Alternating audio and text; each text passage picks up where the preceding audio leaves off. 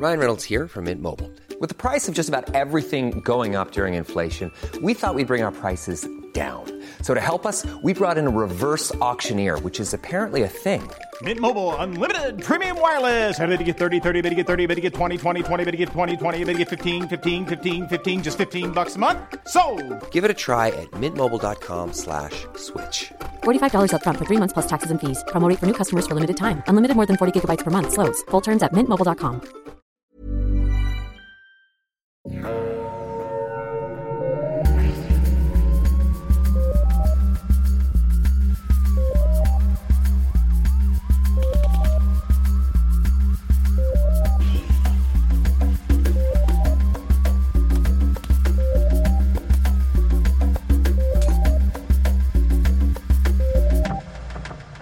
tout le monde et bienvenue à Un peu de crime dans ton café, le podcast où on jase de crime en prenant un bon café.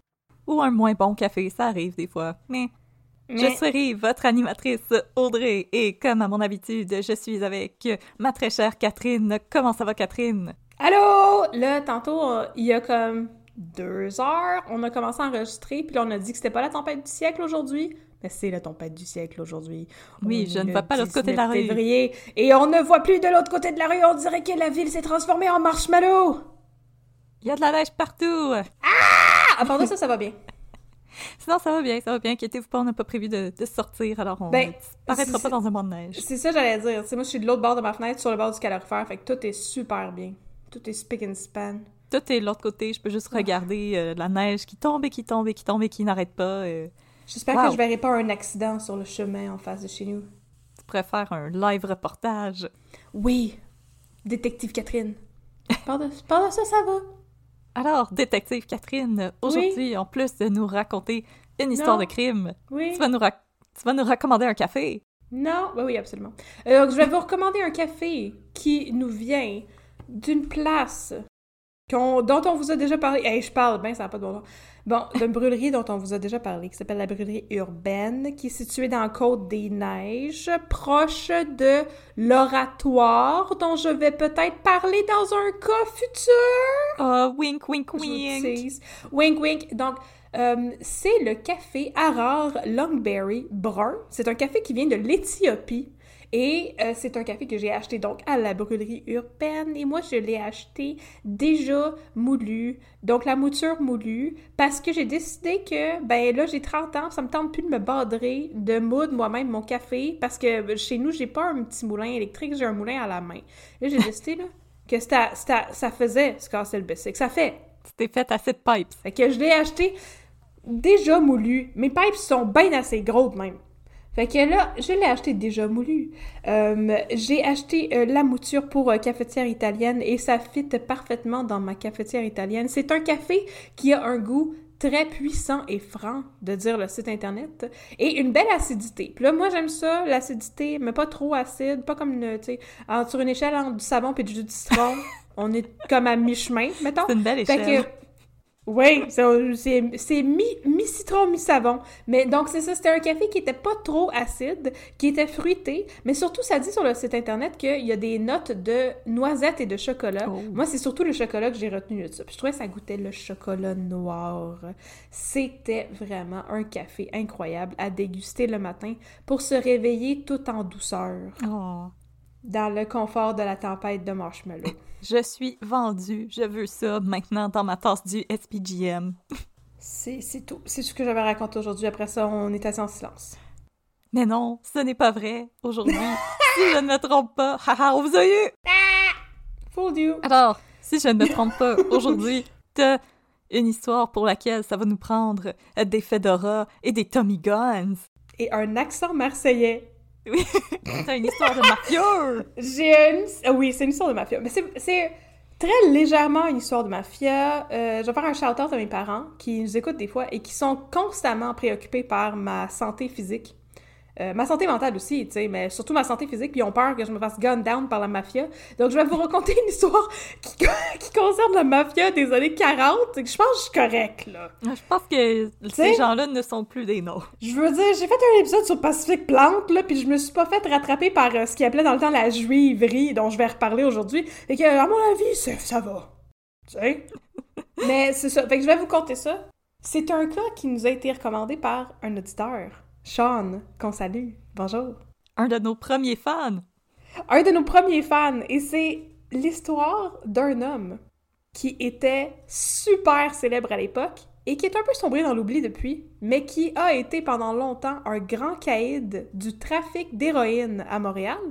Wow. J'ai nommé Lucien Rivard. Oh, ça sonne pas mafieux, par exemple, comme nom. Non, pas pantoute! Mais ça tu vas sonne voir, chanteur de cabaret, là. Mais il y a un lien en plus! Tu vas voir, Oh. c'est- c'est c'est incroyable comme histoire. Ah, j'ai hâte. Je Yes! suis prête. Fait que là, je vais juste commencer en disant que j'ai écrit ce cas alors que j'étais dans le gros de mon deuil du cas qui ne sera jamais, c'est-à-dire mon double épisode sur Raël. J'avais vraiment besoin de me changer les idées, puis je voulais pas parler de secte puis d'extraterrestres. Là, je me suis dit, qu'est-ce que les auditeurs nous ont recommandé de faire déjà? Puis j'ai vu Lucien Rivard, puis je me suis dit, ok, on va faire ça à la place. Bon. Puis c'était vraiment le fun, ça valait vraiment la peine.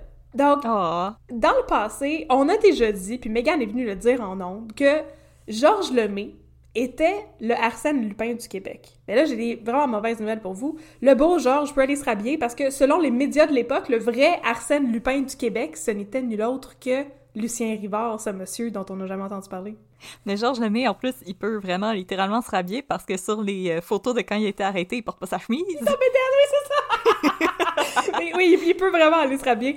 Fait que Lucien Rivard est un, un petit monsieur qui était un gangster qui opérait dans les années 50 et 60. Et dont Dans la le Gangsta Paradise. Dans le Gangsta Paradise. Là, on part la tune de... C'est qui qui chante ça? Coolio.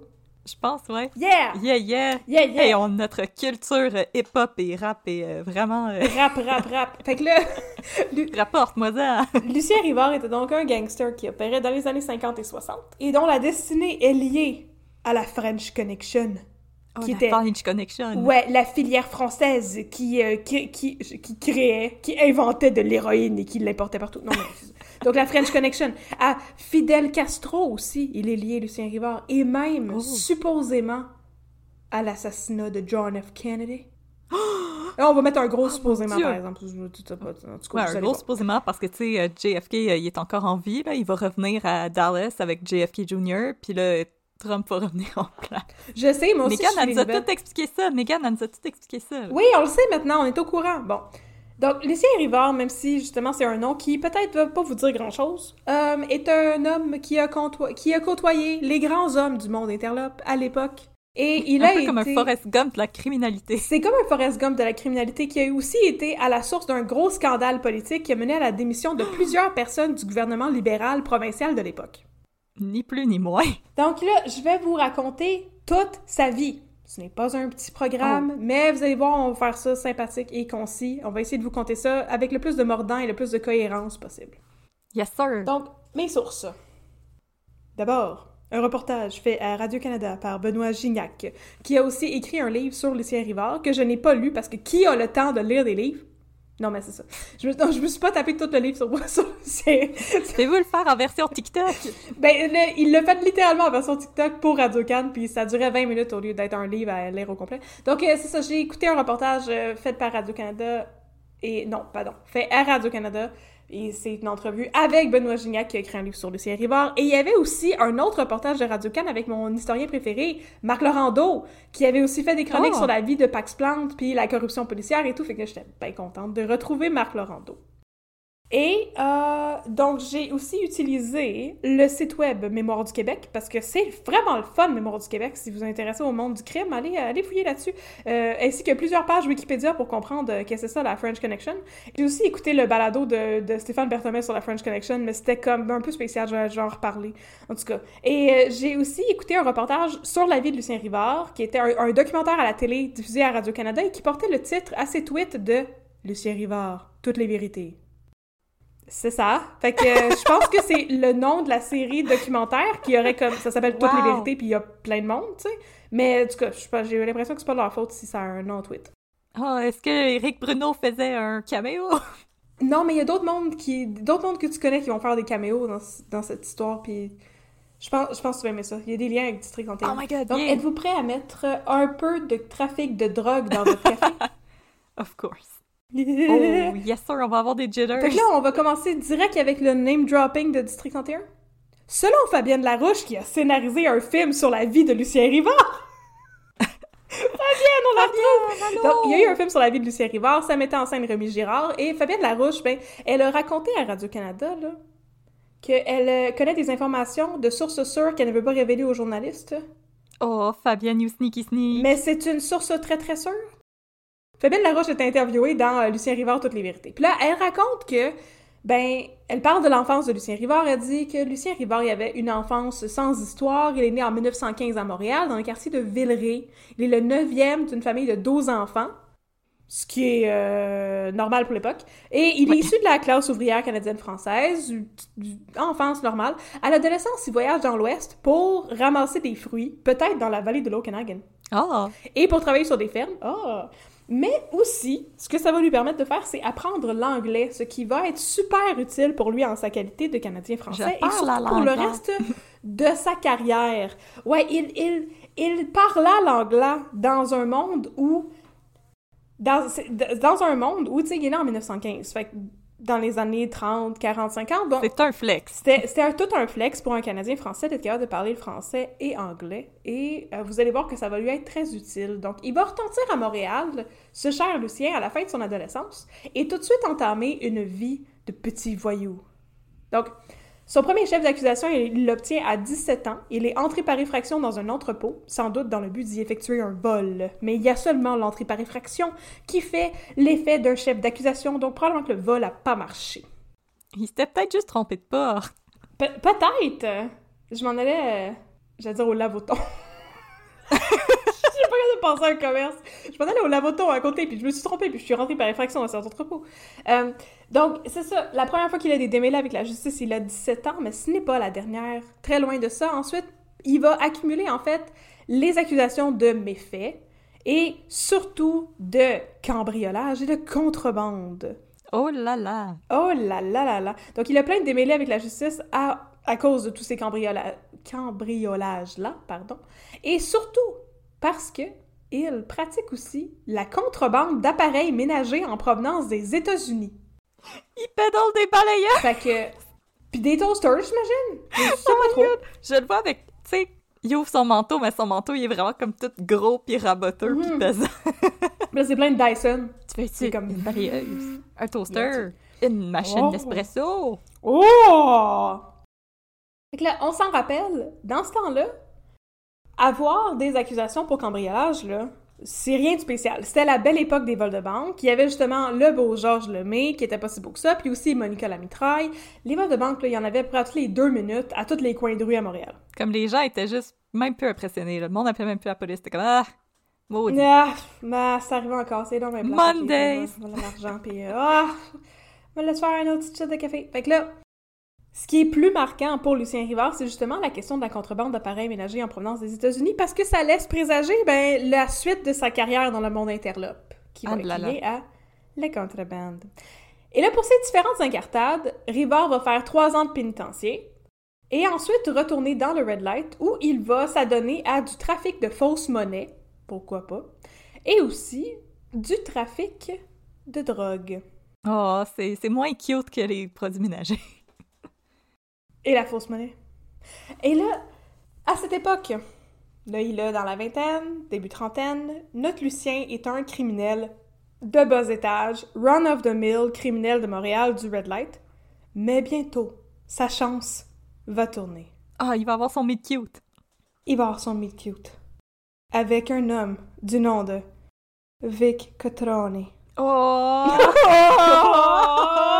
Alors, à ce moment-là, on se rappelle que Montréal, on s'en rappelle, on était là, on se rappelle que Montréal Ah oui, était oui. un haut lieu, ah oui, oui, oui, du monde interlope, donc du, du monde, de- là, quand on parle du monde interlope, on parle de, du crime organisé, là. Bon. Juste pour que le monde sache. Ok, c'est ça. Fait que Montréal était un haut lieu Au cas où les gens, c'est comme, c'est que c'est ça, interlope? C'est-tu parent avec antilope? Non. Bon. Donc, Montréal est un haut lieu du monde interlope à cause du Red Light. Si ça vous intéresse, j'ai fait un épisode consacré euh, à l'histoire du Red Light, puis là j'ai souligné la phrase dans mon texte. La phrase dit J'ai fait un épisode sur l'histoire du Red Light et spécifiquement sur Pacific Plante et la commission Caron. C'est notre épisode numéro point point point. J'imagine même pas checker c'est quel! Mais en tout cas, vous, vous checkerez dans notre liste d'épisodes. Je pense que c'est 20? Attends, je vais regarder c'est vraiment un cap parce que j'ai surveillé la ligne puis je l'ai même pas changé. c'est notre épisode numéro? Attends, attends, épisode 26. 26! Voilà, c'est notre épisode numéro 26. Et Je vais vous faire un petit résumé au cas où ça vous tente pas de mettre ça sur pause puis aller écouter euh, 45 minutes de Pacific Plan puis revenir. Pourtant, ça vaut la À peine. l'époque, à cause des lois de prohibition qui étaient entrées en vigueur aux États-Unis et en Ontario dans les années 20 et 30, et aussi en raison de son emplacement en tant que ville portuaire, Montréal était ce qu'on appelait à l'époque, entre gros guillemets, une ville ouverte. Ah, on était bien open. Ah! On était bien open à la criminalité. C'était un haut lieu pour la prolifération du vice et du crime organisé. Et là, dans le red light, qui était défini par les rues, là je vais vous dire le quadrilatère de Montréal, Sherbrooke, Bleury à l'ouest, Saint-Denis à l'est, Montréal, le vieux Montréal au sud, parce que là on s'entend pas sur c'est quoi le vieux Montréal. Vraiment, le, le bout qui est rough, c'est cheveux. ça, c'est selon, euh, selon Daniel Prou, notre préféré, c'est lui qui a, fait, ce- qui a établi ce, cette- ce quadrilatère. Donc, dans ce quadrilatère, ça s'appelait le Red Light et il y avait beaucoup de maisons de gambling illégales, mais aussi des cabarets et des maisons de prostitution. Ben du fun. Donc, au début des années 50, pff, ben du plaisir au pouce carré. Fait qu'au début des années 50, quand Lucien Rivard commence à être impliqué plus sérieusement dans le monde interlope, le Red Light est en partie géré et dominé par la mafia montréalaise qui, selon plusieurs, aurait été fondée par un immigrant italien venu de Calabria du nom de Vincenzo Cotroni, a.k.a. Vincent Cotroni, a.k.a. Vic, a.k.a. L'œuf. What? Son surnom de mafia, c'était l'œuf. Je sais pas pourquoi. Je sais pas c'est qui qui décide de donner les surnoms dans le milieu de la mafia, mais c'est, c'est- je pense que vous devriez repenser à votre affaire de minute. Pour citer notre cher Stéphane Pouliot, c'est qui qui vous donne ça, ces surnoms de marde, là? Vraiment. Donc, l'œuf Cotroni. je vais l'appeler le même à partir de maintenant. L'œuf Cotroni est une des figures fondatrices de la mafia italienne à Montréal et il a été le capot de la mafia de Montréal pendant une trentaine d'années. Donc, avant l'arrivée de Vic Cotroni, le crime organisé de Montréal était plus désorganisé. et... C'est bien organisé. Non, c'est le crime désorganisé de Montréal. C'était le crime coop. Ouais, c'est la coopérative du crime de Montréal et il y avait plusieurs factions dans cette coopérative du crime euh, qui avaient des, spéciali- voyons, des spécialités différentes. tu sais. Fait qu'il y avait par exemple une mafia juive qui s'occupait surtout du gambling illégal, puis on avait les gangs euh, d'Irlandais, puis on avait aussi du crime organisé asiatique Oh. dans le quartier chinois. Oh! Donc, le quartier chinois aussi faisait partie du Red Light, mais bon. Il y avait plein de factions différentes de crimes désorganisés. Et là, avec Vic Cotroni, ça va? Un petit peu se consolider. Lui, il va faire, il va round Alors- up tout le monde, là. Il va faire des horaires. Ouais, puis tout le monde va dire Mon Dieu, monsieur l'œuf, comme vous êtes bien organisé. Fait donc, l'œuf Cotroni est un immigrant calabrais. Calabrese. Calabrese. Et il travaille. Quand il arrive à Montréal, il travaille comme charpentier menuisier avec son père et ensuite il rencontre un criminel qui s'appelle Armand Courville. Et Armand Courville va devenir son gérant. Et Vic Cotroni va entamer une carrière de lutteur professionnel. Mais c'est donc bien divertissant, j'aime ça. Alors, Courville va devenir le grand chum de l'œuf Cotroni et ensemble, ils vont s'introduire euh, mutuellement. C'était pas trop clair si Armand Courville était déjà dans le crime organisé avant, mais tu sais, les deux en même temps, là, simultanément, vont être introduits dans le monde interlope. Ils vont faire du trafic illégal d'alcool, des vols, voies de fait, possession de fausses monnaies, plein d'accusations qui vont peser contre eux. En plus de se péter des chaises dans le dos dans des sous-sols d'église. Ah! J'espère que c'était comme en dessous de Luchador. Fait que là, les accusations s'accumulent pour Courville et Cotroni, mais sont vite abandonnées faute de preuves, puis aussi euh, parce que, you know, la corruption policière, qui est une affaire dont j'ai beaucoup parlé justement dans mon épisode sur Pax Plante. Dans les années 40, le duo commence à faire l'acquisition de cabarets et d'autres établissements où vont pouvoir se dérouler des activités illégales, dont le café Val d'Or, qui est acheté en 1944 et qui va être rebaptisé deux ans plus tard au Faisan Doré. Oh! oh, oh, oh. C'est beau, hein? C'est poétique. OK.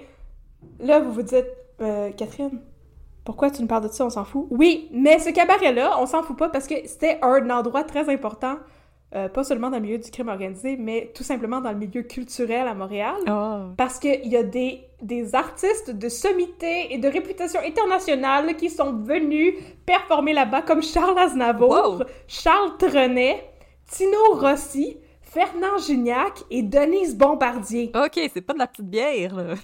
Non, non, non. Fait que tout ça, c'est pour montrer justement que, tu sais, même si tu la mafia est en train de s'établir, qu'elle organisée et tout, c'est d'autant plus difficile à démanteler pour la police que c'est intrinsèquement lié à comme ben d'autres sphères de la vie, là. La sphère politique, bien sûr, mais aussi la sphère culturelle. Mais qu'est-ce que Denise Bombardier, elle faisait comme show à nous chialer dessus parce qu'on parle mal? C'est une maudite bonne question. Qu'est-ce qu'elle faisait? Pourquoi son nom est là? Je suis confuse. En tout cas, si vous le savez, qu'est-ce qu'elle faisait avant Denise Bombardier, écrivez-nous un peu de crime à gmail.com.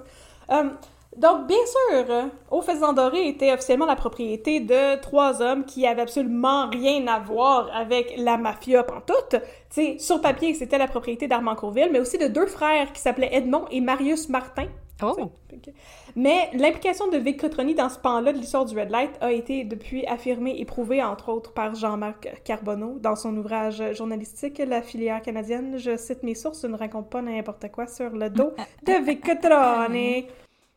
Fait que là, l'affaire, c'est que si euh, ben, Courville s'est associé avec les frères Martin pour euh, acheter au faisant d'or, c'est parce que si les frères Martin n'avaient pas d'implication connue avec la mafia montréalaise, ils avaient d'autres sortes d'implications avec d'autres mondes. En effet, ils étaient des gros joueurs de la mafia marseillaise. Et plus Oh là là, t'es tire tes pointes! de tiro te pointe. Et ils étaient plus précisément impliqués dans le trafic d'héroïne à Montréal. Et c'est là que Lucien. Rivard va entrer en jeu. Mais avant de parler de l'implication de Lucien Rivard, nous avons, nous, nous avons parlé du trafic d'héroïne. Yes, sir! Parlons-en! Parlons-en, parce que c'est pas trop clair c'est comment ça fonctionne, mais tout vous expliquer ça. À cette époque, un des plus gros réseaux de production, d'importation et de distribution d'héroïne s'intitulait la French Connection. Fait que là, on met nos accents français et la musique de Marseille. La French Connection était un réseau impliquant des acteurs de la drogue, j'ai décidé d'appeler ça comme ça, qui exportaient de l'héroïne en provenance de la France et en direction des États-Unis des années 30 aux années 70. Oh, ça a duré longtemps! Oui, ça a duré très longtemps. Dans certaines sources, j'ai lu que l'héros de la French Connection se rendait parfois jusqu'au Mexique, mais j'ai pas réussi à corroborer ça à plusieurs reprises, fait que je- on, on va lancer ça dans, dans l'immensité. Qui se rendait peut-être jusqu'au Mexique, mais on n'est pas trop sûr. On sait en tout cas que ça liait la France, les États-Unis et aussi le Canada. Canada! En gros, voici comment ça fonctionnait. Tout le trafic de drogue serait organisé en partie par la mafia corse, mais aussi pour- par la Cosa Nostra, qui est la mafia italienne. Oh! Bon. Et par euh, aussi un, un petit mobster euh, qui s'appelle, euh, vous en avez peut-être entendu parler, Lucky Luciano. C'est une joke, c'est un méga, méga mobster américain. Et dans le podcast de Stéphane Berthomé à Radio Cannes sur la French Connection, il le prononçait Lucky, comme quoi les Français sont vraiment pas capables de prononcer les mots en anglais. Non! On salue nos auditoristes en France! Lucky Luciano. bon, ok. Selon, selon un homme du nom de Milou Diaz, qui est un ex-narcotrafiquant de Marseille, qui a depuis sorti un livre sur son implication dans la French, il y aurait eu à un moment ou à un autre environ 20 000 individus à Marseille qui travaillaient dans le domaine de l'héroïne. Ah, il créait de l'emploi, c'est donc une fois! il générait beaucoup d'emplois. Comment ça fonctionnait, c'est qu'à partir des années 30, il y avait de la morphine base qui s'importait illégalement du Moyen-Orient jusqu'en Corse et jusqu'à Marseille. Puis à Marseille, s'il y avait 20 000 personnes qui travaillaient, c'est parce que c'est là que se trouvaient les installations pour transformer la morphine base en héros, Wow! les laboratoires. Ok! Oui. Alors, euh, comme disent les Français, toute cette belle cam, ils appellent ça de la cam, ils s'acheminaient par voie maritime jusqu'à Marseille avec l'aide de marins qui la cachaient dans leurs valises et qui la pitchaient par-dessus bord dans des sacs imperméables à d'autres marins quand ils étaient au large des côtes de Marseille. Wow! Ok! Puis là, elle était, elle était shippée là, dans les laboratoires. C'est quand même cool. Dans des belles valises rouges! Oui! Non, pas dans des sacs poubelles. Et là, la morphine base, dérivée de l'opium, était transformée en héroïne et ensuite mise sur des bateaux qui se dirigeaient vers le port de Montréal. C'est qui transitaient par Montréal avant de se rendre à New York, entre autres. Fait qu'il en droppait un petit peu à Montréal, tant qu'à passer par là. Ben, c'est ça. Et c'est là qu'arrive Lucien Rivard. Parce que, voyez-vous, notre Lucien Hello. était parfaitement polyglotte. Et Il parlait, on sait déjà français et anglais parce qu'il a appris l'anglais en allant dans la vallée de l'Okanagan. Maintenant, je parle l'anglais. Je parle l'anglais. Mais il parlait aussi l'espagnol et l'italien. Mais c'était un homme de monde. C'était un homme du monde. Donc, il était un parfait homme interlope pour faciliter la transition et la répartition de la drogue entre les Marseillais qui parlaient pas anglais, les Américains qui parlaient pas français, puis la mafia qui parlait italien mais aussi anglais-français, tu sais. Fait que là, Lucien Rivard se fait une place dans ce milieu-là. Il va y arriver grâce à un de ses amis qui portait le nom méga québécois de Bob Tremblay. J'aurais pas pu inventer un nom plus, québécois que ça. Fait que Bob était un, un ami de Lucien Rivard. C'est un ancien marin qui avait viré acteur du crime organisé. Puis apparemment, c'est lui qui a mis Lucien en contact avec les trafiquants corse qui le convainc de s'impliquer dans le trafic de l'héros. Puis une chose menant à une autre, Lucien est amené à rencontrer l'œuf Cotroni, puis commence à travailler de main, euh, tu sais, main dans la main avec le clan Cotroni, apparemment, avec leur bénédiction. Mais ça ne saurait durer parce que tu ne joues pas, qui ne joue pas dans les plates-bandes de la mafia qui veut. Voilà. Mais attends, Vic Cotroni, il a pas donné sa bénédiction, il a donné sa bénédictine. avec le plein de sauce hollandaise. C'est c'est génial.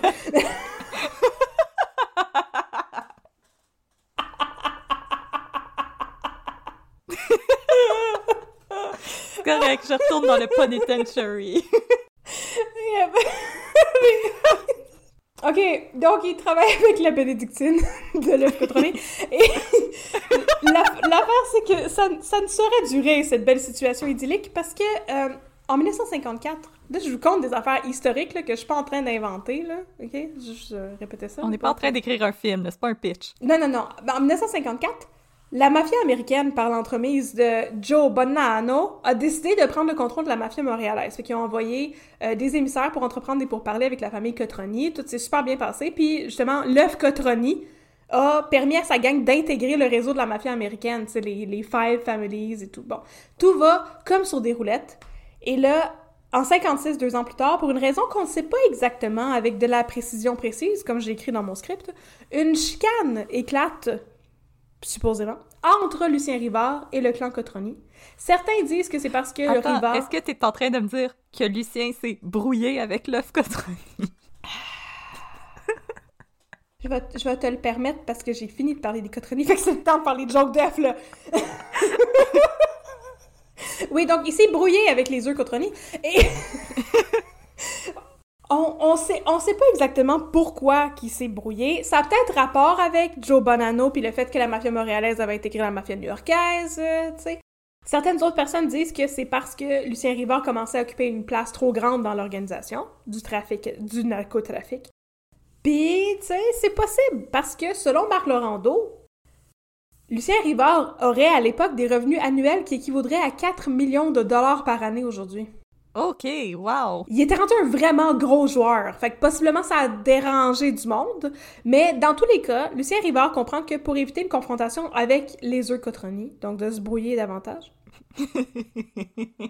il aurait sans doute intérêt à quitter le pays ou à se trouver un autre terrain de jeu pour ses activités illégales, mettons. Fait que là, Va jouer ailleurs! Va jouer dans le trafic! ouais, voilà le trafic. N'écoutant que son courage, et sans doute à la recherche de petites vacances, Lucien Rivard s'envole pour Cuba. Ah, si, si, Cuba! Si, si, Cuba! De 1956 à 1959, Lucien Rivard est donc euh, exilé à Cuba, mais probablement un exil euh, très volontaire parce que c'est le fun, Cuba, tu sais. Mais c'est pas si le fun. Ah, il sipe la coconut, il fait des tatas aux gens du FLQ. Et Ils sont pas encore là, les gens du FLQ, parce que justement, à l'époque, euh, Cuba était sous le joug du dictateur Fulgencio Batista. Fait que c'était comme le- des vacances, mais en même temps pas des vacances. Mais Lucien Rivard est donc à Cuba, de 56 à 59, et qu'est-ce qu'il fait pendant qu'il est là? Ben, il est propriétaire de clubs et de casinos. Des petits euh, Havana Nights. Les- il a les petits Havana Nights, euh, comme dans Dirty Dancing. Alors, euh, petite euh, parenthèse historique pour expliquer le contexte. Là. Donc, à ce moment-là, à Cuba, Fidel Castro, il n'était pas encore là. Il y avait un dictateur qui s'appelait Fulgencio Batista, qui a pris le pouvoir en 1954. Et de ce moment-là à celui où notre cher Fidel Castro, je sais pas pourquoi il est notre cher Fidel Castro, mais lui, là, va prendre le pouvoir, ben, le vice, la corruption, le crime organisé vont proliférer sous Batista. À Cuba. Parce que, euh, voyez-vous, Batista entretenait supposément de très bonnes relations avec euh, de nombreux parrains de la mafia, dont Lucky Luciano. Ah, lui! ah, c'est celui, on t'en a parlé tantôt. C'est charmant, monsieur. Et il était peut-être supposément responsable, Batista, de superviser les branches de la French Connection. Non, excuse-moi, Lucky, Lu- Oh. Lucky Luciano. Donc, il y avait peut-être des liens avec Batista et euh, la French Connection aussi. On ne sait pas trop. C'est pas Est-ce clair. que tout est dans tout? On dirait bien. C'est pas clair. Alors, dès son arrivée à Cuba, Lucien Rivard euh, va s'acheter des maracas. Non, je sais pas. Une coconut à siper. Une petite chemise à manches courtes. Et il va réussir à surtout acheter des cabarets et des casinos à cause de ses amitiés avec les Corses. Parce qu'apparemment, il y a beaucoup de Corses qui s'étaient à Cuba à ce moment-là. Ah, À runner aussi des casinos et des clubs. il y avait tout autre chose à faire. Ben non. Fait que c'est ça, il était là. Fait que là, il, va rejoindre ses amis les Corses, de la mafia corse, de la French Connection, tu sais. Et là, ces gens-là vont le mettre en contact avec d'autres gens du milieu interlope qui sont présents à ce moment-là à Cuba. Et pendant des années, Lucien Rivard, justement, va vivre la Dirty Dancing Havana Nights en runant des clubs avec la bénédictine totale de Papa Batista. Apparemment, Lucien Rivard versait au président Batista jusqu'à 20 000 dollars en pot de vin chaque semaine pour avoir le droit d'opérer des établissements comme ça. Par semaine! Par semaine, il, il payait sa protection par semaine 20 000 piastres. À l'époque, beaucoup d'argent. Et en plus, selon Fabienne Larouche, qui le sait de sources sûres dont elle n'a Oh. pas voulu révéler d'ident- d'identité, Lucien Ribard aurait aussi payé un beau 10 000 dollars de protection à Fidel Castro à chaque semaine Oh! pour être sûr que si la vapeur euh, change, ben il soit toujours protégé. Oh, Fidel Castro, il avait même cut un deal. Et selon Fabienne Larouche, mais on sait pas de quelle source sûre qu'elle connaît ça. Et sinon, selon Benoît Gignac, le biographe de Lucien Rivard, euh, dont j'ai pas lu le livre, il y avait à l'époque des rumeurs comme quoi Lucien Rivard n'œuvrait pas seulement dans le domaine du trafic de drogue, mais aussi dans le domaine du trafic d'armes. Oh! Et qu'il aurait peut-être fourni des armes aux révolutionnaires de Fidel Castro pour s'assurer Oh. sa protection. Mais bon, ça reste à prouver. Homme de mystère. C'est un jack of all trades, Lucien Rivard. Il, il- Hey, il- hey. il fait tout, il fait de tout. Il est tellement versatile. Il fait même de la magie. Donc, OK, c'est très bon cette phrase que j'ai écrite. En 1959, à l'issue d'une lutte révolutionnaire qui a duré environ 6, 6 heures, 6 jours. 6 mois peut-être, ça peut pas être 6 ans. 6 bateaux-bateaux. Je sais pas. Donc, en 1959, à l'issue d'une lutte révolutionnaire qui a duré environ 6 et que je ne vais absolument pas vous raconter parce que ce serait vraiment trop long, Fidel Castro a renversé le gouvernement de Fulgencio Batista et a été élu premier ministre dans un coup d'État que tu te fais élire. Yeah! Des vraies élections! Vive la démocratie! Yay! Fait que là, euh, Fidel Castro a décidé à ce moment-là de faire le ménage de la corruption et du vice avec son petit cigare sur le bord de la gueule. Et il a Avec décidé... sa Dyson achetée à Lucien Rivard. Exactement. Mais non, non, non. Il a décidé au contraire de faire fermer les casinos et les clubs de Lucien Rivard parce qu'il se débarrasse du vice et de la corruption, OK? Tout le monde dehors. Fait que là, à ce moment-là, supposément, il y a beaucoup d'affaires que je vous compte là-dedans, que c'est comme supposément que... Bon, Fulgencio Batista aurait appelé Lucien Rivard, sentant la soupe chaude, pour lui proposer de prendre un avion avec lui pour quitter le pays, mais Lucien Rivard aurait décidé de rester à Cuba parce que c'était dimanche, puis les banques étaient fermées, puis il devait être en mesure de euh, sortir son argent de la banque avant de partir, là. Oh, ça, ça fait du sens, ça fait du sens. Ça, c'est Fabienne Larouche qui a aussi raconté ça. à Lucien Oh. Rivard, toutes les vérités. Alors ça, c'est une vraiment mauvaise décision, mon Lucien, parce que rapidement, et Lucien est arrêté et condamné à mort par Fidel Castro. Ni plus ni moins. Ni plus ni Ça moins. va y apprendre à pas mettre son argent en dessous de son matelas. Oui, effectivement, il aurait dû garder ça dans un coffre-fort chez eux comme tout le monde. Bon. Mais là, miraculeusement, Lucien va éviter le firing squad et réussir à être rapatrié au Québec, expatrié en fait. Et la thèse officielle dit que c'est le gouvernement du Canada qui est intervenu pour faire revenir Lucien Rivard au, au pays à travers l'entremise d'un criminaliste nommé Raymond Daou, mais il y a aussi d'autres théories qui existent. La première, c'est que Lucien Rivard a été libéré en soudoyant l'administration Castro et a réussi à fuir. Oh! Et la deuxième théorie sur le fait que Lucien Rivard n'a pas été exécuté à ce moment-là, elle est vraiment très funky et je tiens à vous la raconter. Please do. On fait un petit flash forward. En 1978, s'est tenue une commission d'enquête du Sénat américain. C'était une commission nommée United States of Representatives Select Committee on Assassinations. Et cette, commission d'enquête avait pour but d'enquêter sur euh, l'assassinat de John F. Kennedy. Je sais pas si vous avez déjà entendu parler de lui. Ah et oui, aussi de paraîtrait, oui. Martin Luther King Jr. Je sais pas si vous avez entendu parler de lui aussi. Ah oui, Et- euh, personne connue, je crois. Ouais, ouais, ouais, ouais. Euh, alors, la commission a conclu en 1978 que le président Kennedy avait été tué par au moins deux tireurs. Oh! Théorie complot. Et aussi prouvé que Jack Ruby, l'homme qui a assassiné Lee Harvey Oswald, le supposé assassin de John F. Kennedy, Jack Ruby se serait rendu en 1959 à Cuba pour faciliter la libération de trois individus, dont Lucien Rivard. Ben voyons donc. Donc, cette commission d'enquête aurait tissé des liens entre l'assassinat de Kennedy et Lucien Rivard. Coïncidence? Mais pourquoi Jack Ruby aurait été là, je comprends pas. Parce que, on, on le sait pas. Là, ça commence à sonner comme une grosse théorie de complot, ok? Puis c'en est une. Ouais. Il y a des rumeurs qui veulent que Jack Ruby aurait appriso- approvisionné pardon, en armes les guérillas de, les guérillas, pardon, de Fidel Castro. J'ai de la misère à dire cette phrase-là. Un peu comme Lucien Rivard. Et qu'il aurait aussi eu une main dans le milieu interlope des années 50 à Cuba. Ruby a lui-même dit à la commission Warren qu'il s'est déjà rendu à Cuba pour visiter des amis, et ses amis, entre gros guillemets, étaient des membres du crime organisé.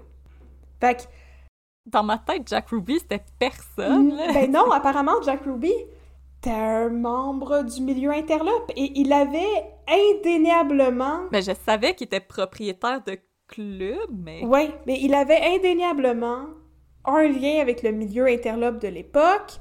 Il a avoué avoir eu des liens avec ce qui se passait à Cuba à l'époque.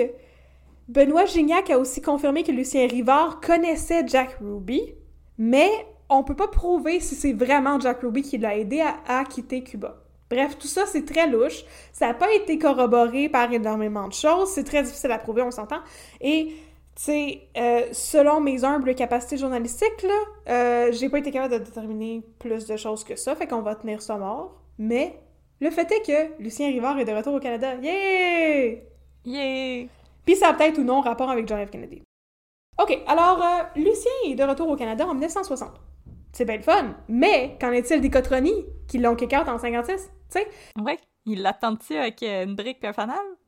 Écoute, Giuseppe Cotroni, le frère de l'œuf, surnommé Pep ou Pépé, a été, a été arrêté à ce moment-là. Il était déjà arrêté en 1960, puis il est en prison depuis l'année précédente. Donc, euh, des Cotroni, peut-être que c'était Pépé qui faisait du trouble à Lucien Rivard pour son affaire avec la French Connection, on sait pas. Mais on sait qu'il aurait possiblement, Lucien, le champ libre pour reprendre ses activités criminelles. Ah, Mais, tu sais, pas n'importe quoi. OK, là, on touche plus nécessairement au trafic d'héros, OK? Fait que là, que va-t-il faire à la place? Comment va-t-il se recycler? oui, quelle entreprise va-t-il partir? Entrepreneur! Entrepreneur, si... Les NFT. Entrepreneur. Non, pas les NFT. Il va s'acheter un domaine à Laval qui s'appelait alors l'île Jésus. Et le domaine, Ok! il va le baptiser le domaine idéal. Ça sonne comme une maison du troisième âge. Mais c'est pas une maison du troisième âge, mais est-ce un front pour des activités de trafic de drogue ou d'autres activités légales? Non, Non. jamais de la vie. Voyons donc, tu sais le- sors ça? Le domaine illégal n'est pas non plus une résidence pour personnes âgées, c'est un comme un country club avec une plage et une salle de spectacle. À Laval. Non, à l'île Jésus. Ok. Pardon. Je trouve ça bien plus beau que Laval comme nom. Fait qu'à l'île Jésus, euh, il, il a toutes ces Je affaires-là. m'en vais à la plage avec Jésus. Je m'en vais à la plage au domaine idéal avec Jésus. Alors... Alors, mais Jésus, il arrête pas de marcher sur l'eau, le coquin. oh là là, c'est pas pratique pour se baigner. Donc, ça semble être euh, l'ancêtre du Beach Club. À point de Voilà. calumet. Et il y avait une grande salle de danse. Il y avait une plage sur le bord de la rivière des Mille Îles, qui est comme, je sais pas, il me semble que c'est pas un prime spot pour se baigner, mais tu pouvais te baigner, tu pouvais y pique-niquer, danser le soir. Wow. Et Lucien Rivard, je vais en reparler un peu, mais il était connu pour être un bon danseur, Oh. qui appréciait beaucoup la compagnie des femmes. Et euh, contrairement à Georges Lemay, qui avait très possiblement tué sa première femme, ben, Lucien Rivard avait une très très bonne réputation, puis tout le monde a dit qu'il était donc un gentleman, puis qu'il savait euh, show a lady a good Oh! time. oh, oh. Oh! Fait que, euh, apparemment, c'est ça, il y avait des petites, euh, des petites danses le soir, là, dans la petite salle de spectacle, puis c'était un établissement de divertissement, entre guillemets. Oh. Et un, et deux, et cha-cha-cha, et un, et deux, et cha-cha-cha. Et c- c'était euh, absolument aussi euh, totalement un front pour des activités de... illégales. Fallait, fallait que tu scrapes la belle image, là, hein? Ben, il faut toujours... Maudit, que on là- peut pas juste avoir du good, clean fun. Non. Un petit peu comme au Faisan d'Or, il y a des grosses pointures du show business qui vont aller faire des spectacles au domaine idéal, tu sais, puis ça va lui Oh. prêter de la légitimité à cet établissement-là, dont euh, Louis Armstrong Ben voyons donc. et, et les Platters. Hey, wow! C'est de la grosse pointure. Il est allé jouer de la trompette. Oh, ça devait être tellement beau de l'entendre chanter, ce cher Louis. Ok, là, j'ai besoin de faire une petite parenthèse, là, parce que j'ai trouvé comme une incohérence vraiment importante dans mes sources, puis je veux juste Oh non! la mentionner avant qu'on se fasse reprendre. OK. Selon certaines sources, Lucien Rivard est revenu à l'île Jésus soit en 1960, comme j'ai dit, ou en 1958, donc l'année avant le coup d'État de Fidel Castro. Puis l'année avant que Pepe Cotroni soit incarcéré. Je pense que c'est un peu euh, improbable. Je pense que du monde se sont emmêlés là, dans leur pinceau, quelque chose de rare, parce que je je suis pas convaincue. Mais nous, on va y aller avec... euh, on va y aller avec la, la théorie que ben, il est revenu en 60, parce que je veux dire, il y a toute son histoire d'extradition, mais je- il, aurait- il a pas été emprisonné par Batista, on le sait, il a été emprisonné par Fidel Castro, puis là, il aurait pas pu être emprisonné par Fidel Castro avant que Fidel Castro soit au pouvoir. Ah, En effet. Fait que je voulais juste, je voulais juste euh, signaler qu'il y avait des dates qui étaient un peu incongrues, fait que je vous ai raconté la, la narration la plus cohérente à mon avis. Alors, back to the story. Lucien Rivard va opérer son domaine idéal jusqu'en 1963, en toute paix et joie de vivre, et il est perçu à l'île Jésus comme un citoyen honorable. Il est apprécié de tous, surtout des autorités. Ah. On lui demande même d'être le président honoraire du club juvénile de la police. Ok. Drôle de choix. OK! Donc, comme je l'ai dit, il, il est décrit par tout le monde comme un vrai gentleman. Et c'est là où il va scorer tous les points qui ont été échappés par Georges Lemay, qui, on se rappelle, avait probablement tué sa femme. Fait que Lucien Rivard, lui, il était un chéri du public Oh. pour les bonnes raisons. Président du club juvénile de la police. Hey. C'est pas mal legit. Ça sonne 100% legit. Mais là, en 1963, c'est là que les choses commencent à mal virer pour Rivard. Oh no. Il n'a pas de facile dans vie, là. C'est très mouvementé. C'est juste 2-3 ans à la fois, là, puis après ça, bing, bang, bing. Le 10 octobre 1963, un des hommes qui travaille pour Rivard, un dénommé Michel Caron, va être arrêté à la frontière entre les États-Unis et le Mexique avec en sa possession 76 kg de drogue cachée en dessous de ses sièges de char. Oh là là là là, c'est pas pire incriminant. C'est très, très incriminant. Donc, il est arrêté à la douane de Laredo, au Texas, et il en a pour environ 500 000 pièces de dope, là. Fait que là, Michel Caron est immédiatement euh, questionné par le FBI et va ça? finir par avouer qu'il... Mais qu'est-ce que c'est ça? Puis où est-ce que vous... Ça peut pas être pour votre consommation personnelle, là, 76 kg de drogue, là. OK? Donc, il va être questionné par le FBI et il va... euh, finir par avouer aux autorités américaines qu'il transporte de la drogue pour le compte d'un certain Lucien Rivard. Oups. Avec l'histoire de l'arrestation de Michel Caron, on va replonger à plein nez dans le monde conspirationniste parce qu'il y a des gens qui croient que c'est la mafia américaine qui a divulgué au FBI qu'une grosse passe de drogue allait se faire par la douane de Laredo pour faire arrêter Michel Caron puis faire stouler Lucien Rivard. Tout ça pour détourner l'attention de, tu sais, l'assassinat de John F. Kennedy. Ça, ça s'est passé le 10 octobre. ok, c'était pas possible de faire de la recherche sur cette histoire-là sans retomber dans le maudit assassinat de Kennedy. C'était genre à toutes les deux lignes, il y avait quelqu'un qui parlait de ça.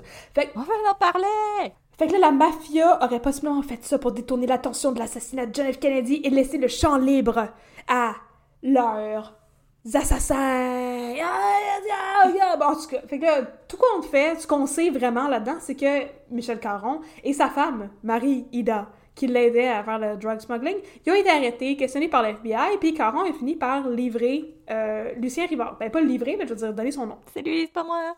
C'est lui qui est responsable de tout ça. C'est lui qui a mis 76 kg de drogue en dessous de mes sièges de char. Pendant que je regardais pas acheter aux toilettes. Alors, on va garder cette histoire-là en tête pendant un moment, pendant que je vous présente un autre personnage du monde interlope. Je sais, il y a beaucoup de monde. Roger Beauchemin. Oh, Roger, Roger est un trifluvien criblé de dettes. oh non! Non! Comme quoi, même le monde à Trois-Rivières ont des problèmes d'argent. Alors, en 1963, il est mis en contact avec Lucien Rivard par l'entremise de son cousin qui possède une compagnie d'asphalte à l'île Jésus puis qui connaît Lucien Rivard parce que lui, c'est que- quelqu'un de connu, tu sais. Fait que Lucien Rivard commence à confier à Roger des petites jobines, comme ça le milieu interlope peut en offrir, en échange de, tu sais, il donner de l'argent pour l'aider à euh, solder ses dettes. Par exemple, en août 1963, Lucien va envoyer Roger au Mexique pour chercher de la petite poudre blanche et la ramener à la maison. C'est les petites jobines de Oh, même. du sucre à glacer pour finir ton gâteau. Oh, c'est parce que j'avais envie, voyez-vous, de faire un petit glaçage royal. Alors j'avais besoin d'un petit compote. Et là, en revenant en voiture, Beauchemin doit laisser une, oublier une partie de sa cargaison dans un hôtel du Michigan. Oh! Puis ensuite, ramener la voiture qui contient le reste du sucre en poudre à Jésus. Pas trop compliqué. C'est simple. Mais là, en mars 1964, les choses se corsent. Donc là, ça fait euh, ça fait huit mois, tu sais, huit, neuf mois, que euh, Roger Beauchemin il travaille pour Lucien Rivard.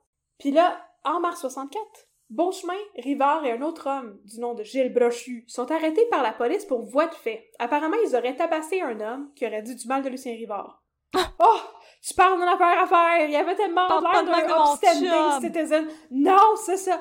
Fait que là, les trois hommes sont remis à liberté en attendant leur procès et une enquête préliminaire doit se tenir, mais juste avant celle-ci, euh, Roger Beauchemin accepte de collaborer avec la GRC Oups. et de leur livrer du dirt sur Lucien Rivard. Mais il a pas battu un gars pour avoir dit du dirt sur Lucien Rivard. Ouais, ouais, ouais, ouais, ouais, ouais, ouais, mais Ça quand prend des que... principes dans la vie, là, Roger. Ouais, mais quand que la soupe est chaude, Roger a décidé de virer son chapeau de bord, pis que Ah, Roger finalement, maudit. il voulait faire un deal avec la gendarmerie. Fait que là, il fait ses confessions et apprend que ça tombe à pile poil parce que, tu sais, Lucien Rivard n'était pas seulement recherché par la police québécoise. Non! À cause de l'homme qui avait été pogné à la douane de Laredo, au Texas, le 17 janvier précédent, donc le 17 janvier 64, un grand jury du Texas a publié une avis d'inculpation formelle à l'égard de Lucien Rivard pour trafic international de drogue. Wow! là, dorénavant, il est un fugitif recherché par les États-Unis. Oh non! Oh! oh, oh! L'FBI va aller te chercher par le fond de culotte! Fait que là, euh, Roger se fait dire ça par euh, le G- la GRC, tu sais, ça tombe bien que tu acceptes de collaborer avec nous parce que, tu sais, il est aussi cherché par les polices aux États-Unis, puis ils veulent le faire extrader là-bas pour avoir un procès. Puis là, Beauchemin, euh, Roger Beauchemin, il se dit prêt à témoigner lui aussi devant le grand jury, ce qui va aller faire le 20 mai de la même année. Et quelques jours plus tard, le procureur général des États-Unis, Robert Kennedy, Oh, Robert! va entreprendre des démarches pour que Lucien Rivard soit extradé aux États-Unis pour subir un procès pour trafic international de drogue. On n'y est plus! Non, on n'y est plus. C'est c'est toute une histoire, c'est très compliqué. Donc, le 19 juin 64, Lucien Rivard et trois autres hommes vont être arrêtés pour conspiration dans le but d'introduire de la drogue aux States et sont envoyés à Bordeaux en attente de leur extradition vers les États-Unis. Oh là là! Le problème, là, c'est que Lucien Rivard, là, il veut pas pantoute aller subir un procès aux États-Unis. Parce que aux States, Non, moi je suis pas allée aux États-Unis! non, ok, le système de justice aux États-Unis, c'est n'importe quoi, puis dès les années 60, c'est encore pire, puis les lois concernant le trafic de drogue sont extrêmement sévères aux États-Unis comparativement à bien des places, puis Lucien Rivard, il sait qu'il risque l'emprisonnement à vie, le 25 to life, ou quelque chose du genre. Ouais. Alors, Lucien Rivard a une idée de génie. Pourquoi ne pas bénéficier de ses nombreux contacts pour demander à différents acteurs du milieu politique québécois d'empêcher l'extradition? Hey, ça sert à quelque chose connaître du monde. Il connaît plein de monde, Lucien Rivard, puis tout le monde l'apprécie. Fait que là, un bon Jack. Lucien Rivard va mandater certains... C'est un... C'est un très bon Jack, oh mon dieu, ça tombe tellement bien ton affaire parce qu'on va en Ah. parler. En tout cas, c'est un très bon Jack. Donc, euh, Lucien Rivard va mandater certains de ses hommes de faire des démarches sais, auprès de certaines personnes du milieu politique qui connaissaient Lucien Rivard pour empêcher son extradition aux States. Fait que là, les hommes de Rivard vont d'abord s'adresser à Guy Rouleau, qui est député du comté de Dollard à la Chambre des communes, et qui est adjoint à Lester B. Pearson, le premier Ah. ministre libéral de l'époque. Rouleau comprend qu'il a sans doute intérêt à aider Lucien Rivard parce qu'après tout, celui-ci est un gros donateur auprès du Parti libéral de Lester B. Pearson. Oh! Alors, Rouleau va mandater Maître Raymond Denis, avocat et chef de cabinet du ministre Guy Favreau, de contacter son camarade de classe, le maître Pierre Lamontagne, à son cabinet pour négocier. Pierre Lamontagne est responsable de négocier l'extradition. Fait que là, tout le monde connaît tout le monde là-dedans. Lui, il connaît par hasard quelqu'un qui est allé à l'école avec l'avocat qui est responsable de négocier l'extradition de Lucien Rivard. La vie est bien faite. La vie est vraiment bien faite. Et là, Maître Raymond Denis se laisse convaincre, apparemment, par les hommes de main de Lucien Rivard, Ah! d'essayer de persuader Pierre Je Lamontagne. sens qu'il y avait des bons arguments. Il y avait, très, il y avait sûrement des très bons arguments. Donc, il, il est chargé par euh, ces hommes-là de contacter Pierre Lamontagne, puis de le convaincre de se montrer mou sur la question du cautionnement de Lucien Rivard. Tu sais, pour peut-être lui donner une chance de payer son cautionnement et disparaître Juste de même. au lieu d'être extradé. Ta petite suggestion. Maître Raymond Denis, là, le chef de cabinet de, de Guy Favreau, dont on va reparler bientôt, il offre même un pot de vin de 20 000 à Maître Pierre Lamontagne, qui va initialement refuser. Non, je le veux pas, ton pot de vin.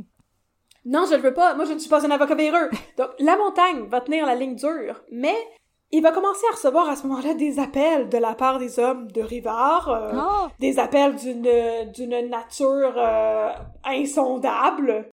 Non, il veut juste lui demander qu'est-ce qu'il fait en fin de semaine. Il veut juste lui demander qu'est-ce qui se passe avec cette histoire-là. Ils veulent avoir des nouvelles, bon. Et, euh, ben, maître euh, Raymond Daou, l'avocat de Rivard, son avocat, tu sais, qui est responsable pour son cas à Bordeaux tout bas, il va même contacter directement Maître Lamontagne. Parce que lui, il tient pour acquis que Maître Lamontagne a déjà accepté de 20 20 000 piastres. fait qu'il l'appelle, est comme, yo, euh, finalement, comment qu'on s'entend pour, euh, pour la libération sous caution? Yeah, Ouais, C'est fun, hein? 20 000 piastres de même, cash. Même pas besoin de le déclarer aux impôts. Yeah! Ben c'est ça, fait que tu l'as déjà accepté, fait comment qu'on va euh, s'occuper de ça, l'histoire de la caution de... Puis là, Pierre Lamontagne, il dit « Non, non, j'ai pas accepté de pot de vin. » Puis Non, je, je suis pas croche, moi. là, il va commencer à recevoir de plus en plus d'appels de la part des amis de Lucien Rivard qui vont avoir un ton de plus en plus menaçant, tu sais. Mais aussi de la part de Maître Raymond Denis, le chef de cabinet, et d'autres chefs de cabinet des ministres, sur qui le député de Dollard, Guy Rouleau, met de plus en plus de pression. OK? Pauvre monsieur. on, on est tombé vraiment loin dans le monde des- de la politique véreuse, là. Fait que là, cet avocat-là se fait harceler par plein de gens. Puis, Guy Rouleau, le député de l'Or, va même contacter lui-même Maître Lamontagne pour lui expliquer la situation. Ok, mon chum, je pense que t'as pas compris, là. Lucien Rivard, t'es un gros, gros, gros donateur du parti, puis on est en période électorale. Qu'est-ce que tu comprends pas là-dedans? Il faut qu'on soit mou sur la question du veut de l'axe, ok? Chill! Je veux juste pas que tu fasses ta job. C'est sûr que ça. Fait que là, dès le mois d'août 1964, là, euh, Maître Lamontagne il a nassé. Fait qu'il porte plainte à la GRC. Bravo, tu sais, comme good, good guy. Tout le monde! Non, chez moi! Il y a des principes, ce monsieur-là. Oui, parce que tout le monde essayait de le convaincre, tu sais. Puis là, lui, il décide de, de, de porter plainte à GRC à la place pour que ce soit comme connu, que bon, il s'est fait approcher, puis il s'est fait menacer ça, puis bon, comme ça, ça pourra pas être retenu contre lui plus tard, on sait pas. Fait que là, en septembre 1964, le dossier se retrouve entre les mains du ministre Guy Favreau. Ah! On en a déjà parlé. C'est l'avocat, c'est le chef de cabinet de Guy Favreau qui avait contacté Pierre Lamontagne initialement. Guy Favreau, vous connaissez sans doute son nom à cause du centre à Montréal. Oui, bon, ok, c'est ça. Oui. J'étais- comme pas sûre. Donc, Guy Favreau, avant, était le ministre de l'Immigration et il est nouvellement le ministre de la Justice et le procureur général du Canada. OK? Fait que là, Gros upgrade. Maître Lamontagne porte plainte à la GRC. Le dossier sur toutes ces histoires de collusion-là se ramasse sur le bureau de Guy Favreau et Guy Favreau juge qu'il n'y a pas assez de preuves pour faire un procès contre toutes les gens qui ont fait des menaces à Maître Lamontagne. OK? Fait que, Oh non! à ce stade-ci, tout indique que même s'il y a plusieurs hommes très près de Guy Favreau qui sont liés au scandale, dont son chef de cabinet, celui-ci ne l'est pas. On va faire un petit mot sur Guy Favreau. Parce que moi, j'aime bien ça parler de politique, vous le savez. Guy Favreau était à la base un criminaliste de renom, qui est devenu député du comté de Papineau en 1963, puis là, on est en, 60 on est en août 64. ok? Fait a eu une carrière politique absolument fulgurante. Il est devenu député en 63. En 64, il devient ministre de la Citoyenneté et de l'Immigration sous Lester Pearson. Puis, en sa capacité de ministre, il fait de nombreuses réformes et désengorge le système d'immigration et augmente la capacité d'immigration du Québec. Puis, toutes ces prouesses sont tellement impressionnantes et bien sûr guidées par des valeurs humanitaires. C'était vraiment un bon gars, Guy Favreau. C'est tellement impressionnant qu'en 64, il est muté et devient le ministre de la Justice et procureur général. C'est... Quand même. C'est comme euh, tu commences à ta job, puis euh, deux semaines plus tard, t'es gérant. C'est ça, il, il était... Tu sais, Guy Favreau, c'était un homme de principe et de droiture qui était honorable et respecté. C'est comme un nouveau Pax Planck, 20 ans après.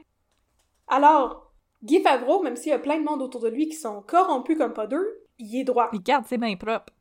Il garde ses mains propres, puis on peut compter sur lui pour évaluer toute cette histoire de scandale politique-là. Là. Fait qu'il évalue le dossier, puis il juge, comme j'ai dit, qu'il n'y a pas assez de preuves pour porter des accusations contre Guy Rouleau, Maître Raymond Denis, le, son chef de cabinet, etc. Toutes les autres personnes impliquées là-dedans. Mais cela dit, ça va pas empêcher le scandale d'éclater au grand jour, le 23 novembre 1964. Le scandale éclate quand un homme du nom de T.C. Douglas, qui était le leader du NPD, et un homme politique très controversé selon nos standards actuels, je vous invite à le chercher sur Google. C'était entre autres un défenseur des théories eugénistes. Au NPD? Oui, Il s'était trompé de porte? je pense que oui, j'ai pas trop compris c'était quoi que T.C. Douglas, le leader du NPD, et un autre euh, député dénommé Nelson, qui était un habitué des fuites de la GRC. Il y avait avant, il y avait des contacts, lui, puis il aimait ça liquide l'information, tu sais, dans la Chambre des communes. C'est un petit jambrière. Un petit jambrière. Ils sortent ça pendant une session de la Chambre des communes. Hey, le ministre Guy Favreau, procureur général du Canada, il y a eu un dossier sur son bureau de collusion. Euh, il a pas porté d'accusation, fait que nous autres, on pense que peut-être qu'il était lié à cette histoire-là, peut-être qu'il y a eu de l'ingérence dans ce dossier-là. Il sort ça dans la Chambre des communes, ces deux doutes-là, en novembre 64, et le ministre Favreau grimpe des rideaux parce qu'il a l'impression, avec raison, que son intégrité est remise en cause. Il leur donne immédiatement Tu viendras pas me parler, toi. non, c'est ça. Fait qu'il leur donne immédiatement la tenue d'une commission judiciaire indépendante pour arriver au fond de cette histoire-là. La fameuse commission va être chapeautée par le juge Frédéric Dorion. Là, on est rendu loin de Lucien Rivard, mais excusez, là, la parenthèse politique, moi, j'en trouvais géniale. Fait que le juge Dorion va chapeauter la commission d'enquête sur cette question de corruption-là et va statuer au terme de la commission d'enquête que les actions de Maître Raymond Denis étaient très répréhensibles, voire criminelles. Da. Celles de Guy Rouleau, Oui. on pourrait les qualifier de véritables ingérences, mais c'est difficile de porter des poursuites contre lui. Et finalement, à l'égard de Favreau, le juge Dorion va dire que Favreau était trop accaparé par son rôle de leader de la Chambre et que, ben, il- malheureusement, il a un petit peu échappé à POC, là. Il aurait dû consulter les gens de son ministère avant de rendre son jugement pour être en mesure de prendre une décision plus solide. C'est une petite tape ses doigts, mais pas... euh, Oui, une, petite- une petite tape ses doigts, mais il est pas tout croche comme Maître Raymond Denis. Là. Fait que Guy Favreau, néanmoins, est très insulté par ce jugement-là. Il remet immédiatement sa démission et on va lui confier des tâches moins importantes qu'il va occuper jusqu'à ce qu'il soit nommé juge de la Cour suprême en avril 67, donc trois ans après.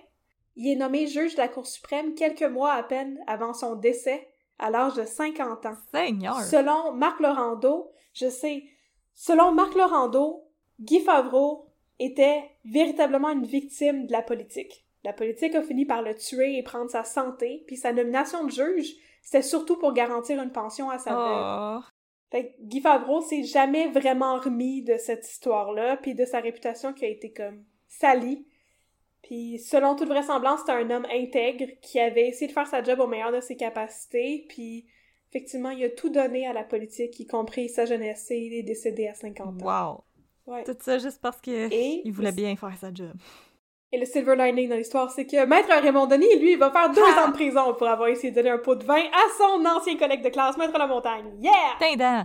OK. Euh, pendant que tout ça se déroule, là, euh, Lucien Rivard, il est encore en prison. Ouais, lui, il est comme, Bon. by the way, Ben oui, il est à Bordeaux.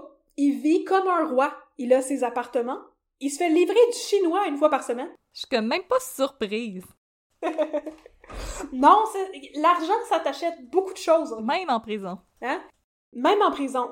Bref, il vit très bien grâce à son argent, mais aussi parce que c'était apparemment un homme excessivement charmant, on en a déjà parlé. Sauf que c'est bien le fun tout ça, mais Lucien Rivard, là, euh, il a pas oublié le fait qu'il il est menacé d'être extradé aux States, il a pas le goût de rester à Bordeaux. Ok, fait que c'est bien le fun de rester là, puis Que le Texas le regarde de même, là. Ouais, mais ça, il a- c'est bien le fun de rester là pour se faire livrer du chinois, là. Il préférait peut-être quitter la prison. Euh, mais là, comment quitter la prison quand justement, ben, tout le scandale politique s'est résorbé, puis là, il n'est plus question de, tu sais, d'amoindrir sa caution, ben, il, il- il lui reste à s'évader. Georges. Lemaitre. L'amour est plus fort que la, la police. L'amour est plus fort que la police. Et Lucien Rivard aussi. Et Lucien Ribard va s'évader le 2 mars 1965 et il existe deux versions de son évasion. Une plus édulcorée, qui a sans doute été concoctée par Lucien Rivard lui-même, qui était quand même bon en marketing, tu sais. Il se vendait bien. Puis il y a une autre version plus réaliste. Fait qu'on va commencer avec les versions édulcorées que j'aime bien. Lucien Rivard demande au gardien de la prison de Bordeaux s'il peut aller avec un de ses chums, André Durocher, arroser la patinoire qui sert aux détenus à jouer au hockey. Comme c'est canadien comme Mais histoire. là, on, on est le 2 mars, puis il fait comme 4 degrés, fait que c'est tant crédible que ça, cette histoire-là, on le sait pas. Mais les deux hommes, munis d'un boyau d'arrosage et d'un fusil en bois que Lucien Rivard avait gossé lui-même et qu'il a dans ses poches, font peur aux gardiens de la prison et réussissent, grâce au boyau, à escalader les murs de la prison de Bordeaux. Ok. Euh, dans la version plus réaliste, Rivard et Durocher ont eu de l'aide de l'intérieur, possiblement donner des pots de vin aux gardiens. c'est ça. Version 2. Je vais Ver- pour la version 2. Version 2, et euh, dans tous les cas, les hommes se sont sauvés en volant un taxi.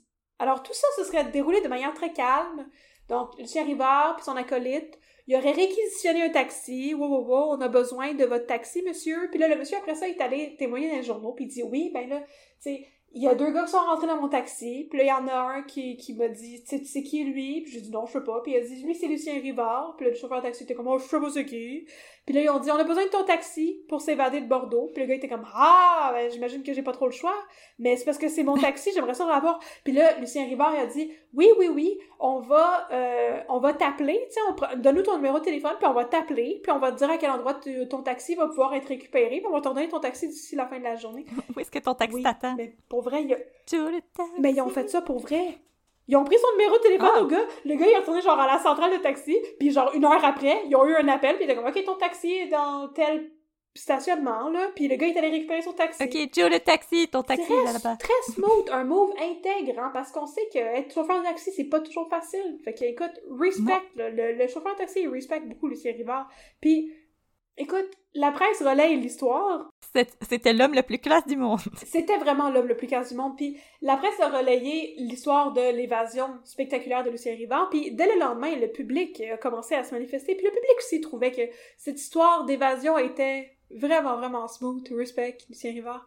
Et Respect. Lucien Rivard devient, s'il était déjà un peu connu du public, tu sais, il était connu de plein de monde, on le sait, mais là, il devient connu du public et une vedette incontestée grâce à, à cette histoire rocambolesque d'évasion de Bordeaux. Il est en cavale et les gens suivent l'affaire avec intérêt dans les journaux.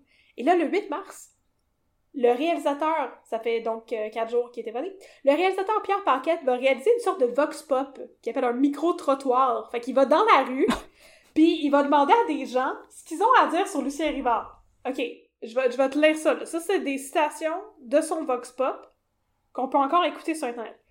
Il y, a un homme Wow. qui, il y a un homme qui dit à propos de Qu'est-ce que vous pensez de Lucien Rivard? Puis le monsieur répond Oh, c'est un homme qui est très smart. Il y a une femme qui dit Je le trouve bien gentil. Et tu parlé? Il y a une autre femme qui dit C'est un héros, un grand héros de l'histoire. Qu'est-ce qu'il a fait? What the fuck? Il y a un homme qui dit Attends, attends, attends. Il y a un homme qui dit Faut pas y enlever son mérite, là. Il a réussi à se sauver de prison. C'est un bon gars. Je- Ces deux choses ne vont pas ensemble, monsieur. Il était en prison. Il s'est sauvé de prison, c'est un bon Jack. Il y, a une, il y a une femme qui dit Il est comme Al Capone dans le temps. Si j'étais dans la police, je le laisserais aller. Il a été en prison assez longtemps, là, huit mois. Ok, mais les gens, qu'est-ce qui Ok. se passe? On voit tout de suite que Rivard semble s'être attiré la sympathie du public. Ok, Pierre Paquette va même demander Parce qu'il a retourné son taxi à Joe le taxi, je comprends. Attends, c'est le bout qui m'a le plus fait rire, là. Ok, Pierre Paquette a demandé à une femme Pensez-vous que Lucien Rivard, c'est un type dangereux? Celle-ci a répondu Non, je crois pas. C'est un père de famille. Là, Paquette a répondu Ben, il y a des pères de famille qui sont dangereux.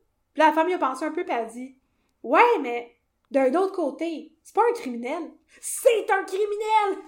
C'est un narcotrafiquant! C'est un criminel, il vendait de la drogue, il a vendu des armes, de quoi parlez? Là, mais il avait, il avait le public canadien-français dans sa poche, là, Lucien Rivard. Il était le temps qu'il invente la TV, euh, les radios-romans, quelque chose de même, là. Je pense que les gens manquaient de divertissement, là. Oh my god, j'ai ri, là! J'ai tellement ri! Mais, je veux pas un criminel! C'est un père de famille! Lucien Rivard, il était-tu un peu comme... Parce que, tu sais, Richard Blas, il a quand même protester pour les droits des, des prisonniers, des choses comme ça. Il y avait quelque chose comme un, un genre de Robin des Bois? Non. Il réinvest... Est-ce qu'il réinvestissait dans la société? Non, ben, je sais pas. Je sais qu'il était impliqué dans la communauté, puisqu'il était justement un citoyen honorable de l'île Jésus, puis comme membre honoraire de blablabla, puis tu sais. Fait que peut-être, oui, qu'il y avait une partie de l'argent, de ses revenus de narcotrafiquants qui passait par des œuvres caritatives pour être blanchis, mettons. C'est possible, mais je sais pas. Je sais vraiment pas. Je sais pas tout pourquoi le monde capotait à ce point-là sur lui, mais son affaire de non, non, il est pas dangereux, c'est un père de famille. Il y a plein de pères de famille qui sont vraiment dangereux. Ça n'a pas rapport du tout. Ah, mais c'est pas un criminel. En tout cas. Fait que là, bon! Selon Marc Laurando, mon historien préféré interviewé à Radio Cannes, ce mouvement de sympathie s'explique parce que Lucien Rivard sait très bien soigner son image. Il sait se montrer gentil avec les bonnes personnes. Puis surtout, il a le sens du spectacle. Pendant sa cavale, il brouille les pistes en envoyant des lettres à différentes personnes, dont une directement au premier ministre Lester B. Pearson. Puis ces lettres vont comporter des sauts de poste de plein d'endroits différents, comme Barcelone, en Espagne, puis Vancouver, en Colombie-Britannique. Tu sais, juste pour brouiller les pistes le plus possible. C'était les aventuriers du timbre perdu! Dans ses lettres, il va s'excuser. Il va s'excuser de s'être évadé. Il va écrire une lettre au directeur de Bordeaux, puis il va s'excuser d'avoir, et je cite, rudoyé les gardiens. Il ajoute vraiment smooth, là. Il est comme, écoutez, Hey, je m'excuse! si j'avais C'est- C'est pas toi, c'est moi. Si j'avais eu le choix, j'aurais pas fait ça de même. Il fait même transiter des lettres par sa femme, Marie. On se rappelle, c'est un père de famille. Qui est chargé de les vendre aux médias. Ce qui va faire énormément aussi l'affaire, parce que les journaux se battent pour publier en Ben exclusivité des donc. lettres de Lucien Rivard pendant sa cavale. Puis là, à la surprise de personne, la police, pendant ce temps-là, trouve pas ça drôle pantoute, là. OK? C'est clair que Rivard Non. les niaise, là. Ils sont écœurés. Et finalement, le 16 juillet 1965, après une cavale qui aura duré 136 jours, Lucien Rivard va être arrêté dans un chalet à Woodlands, près de Châteauguay, alors que, apparemment, il était sur le point de se baigner dans le lac. Oh! Ah, il était dans ses... euh, dans son speedo, là, il y avait une Oh sacrée là là là! Fait que là, après, Il y avait sa bud. Oui, c'est ça. Il y avait une, une petite euh, une, une petite Molson Export là sur la table. Dans son petit... euh, son petit dans son petit truc à caoutchouc, Oui. là. Il y avait son frappeau, Parce que. Molson salue les vrais, y compris Lucien Rivard. Mais en tout cas, après avoir été récupéré par la police, ben Rivard va être finalement extradé aux États-Unis où il va enfin avoir son maudit procès. Il n'a pas réussi à y échapper finalement. Il va être condamné à l'issue du procès à 20 ans de prison et à payer 20 000 piastres d'amende. OK. Le dude, là, Michel Caron, s'était fait pogner avec 50 000 piastres de stock dans son char. Je comprends pas pourquoi le 20 Je, je pense qu'il peut payer plus que ça. À mon avis, il y avait beaucoup plus que 20 000 piastres dans son savings account. Lucien Rivard, c'était rien pour lui, là. Puis, finalement, il avait pas vraiment raison d'avoir aussi peur du système judiciaire américain parce que Lucien Rivard va juste servir 10 ans en prison. Dans ce que Benoît Gignac a qualifié de conditions quand même accept- acceptables. Comme quoi, l'argent peut t'acheter pas mal tout, y compris une belle petite vie en prison aux États-Unis. Et voilà. Fait que là, on est arrivé à la fin. Conclusion, je sais! Ah! Lucien, Lucien Rivard est revenu au Québec en 1975. Et à partir de ce moment-là, on n'entendra plus jamais parler de lui dans une capacité criminelle.